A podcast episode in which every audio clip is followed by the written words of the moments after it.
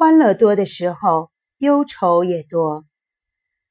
作者：夏目漱石，丰子恺译。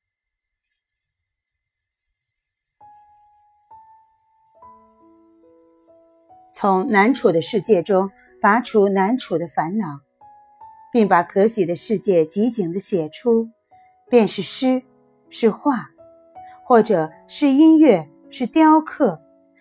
详言之，不写也可以，只要能够极景的观看，这时候就会生出诗来，涌出歌来。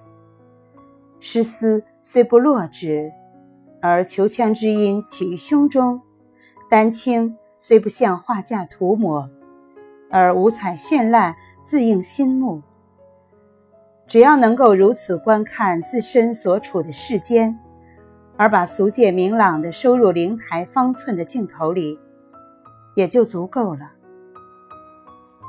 是故，无声之诗人虽无一句，无色之画家虽无尺绢，但在能够如此观看人生的一点上，在如此解脱烦恼的一点上，在能如此出入于清净界的一点上，以及在能建立在这清朗天地的一点上。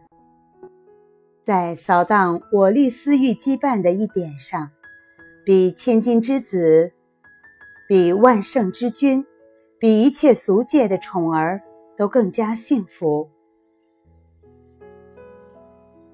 在世上住了二十年，方知世间有住的价值；住了二十五年，相信明暗同表里一样，阳光所照的地方一定有阴影。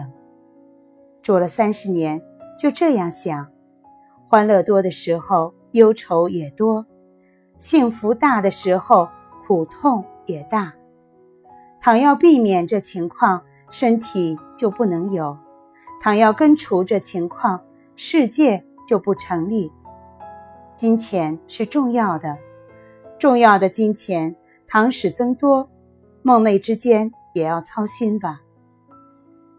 恋爱是欢喜的，欢喜的恋爱，倘使累积起来，反而要恋慕没有恋爱的从前吧。甘美的食物不吃可惜，少吃些不满足，吃的太多，后来又生不愉快。